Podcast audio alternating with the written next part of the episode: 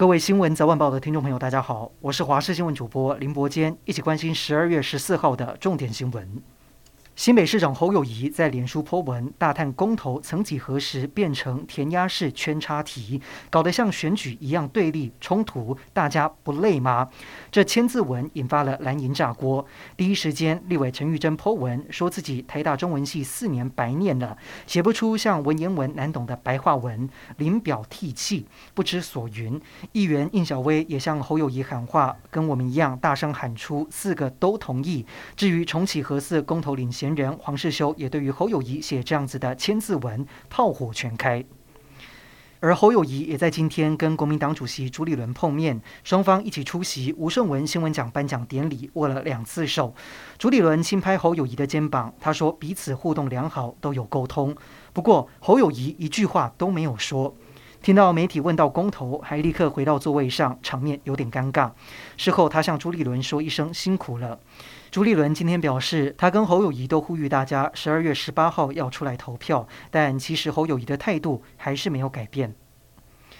全球疫情持续延烧，严守边境防范 Omicron 入侵成了最重要的课题。加上春节防疫专案从今天开始起跑，统计到上午十一点，已经有八百二十六人实施当中。不过，疫情境外移入仍然是持续的攀升。今天新增的十例当中，至少有四例是突破性感染。不少人担心七加七春节方案恐怕成为防疫破口。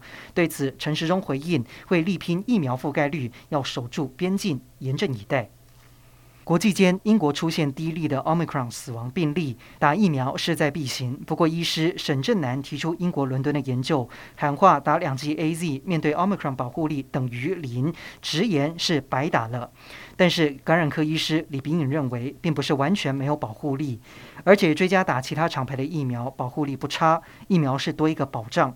另外，国内持续拼打疫苗，在今天上午十点也开放第十八轮疫苗预约，而且四种厂牌都备齐。